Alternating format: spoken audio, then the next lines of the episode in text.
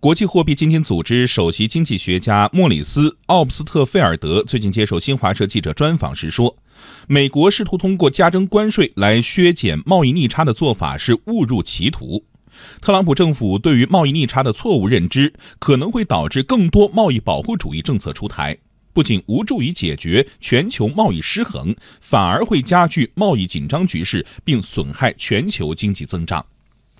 奥布斯特菲尔德说。如果对进口产品加征关税，本国进口将减少，经常账户状况将会改善。这似乎是符合直觉的，但事实上是误入歧途。因为如果美国对进口产品加征关税，美元汇率可能走强，意味着美国出口产品变得更贵，不利于美国出口。同时，美元购买力提升会增加内需，而这将导致美国进口，并使得美国的贸易逆差进一步扩大。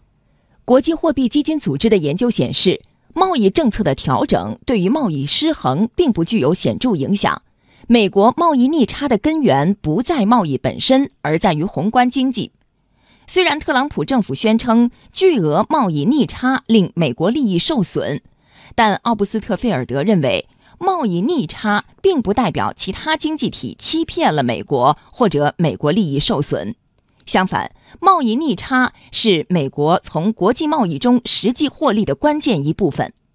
他举例说，虽然美国进口铝材产生了贸易逆差，但便宜的进口铝材有利于美国飞机制造和出口，令美国获取更大收益。在奥布斯特菲尔德看来，国际贸易不是零和游戏，而是互利共赢。他警告说。如果将贸易看成零和游戏，就有可能会带来贸易战风险，最终损害所有人利益。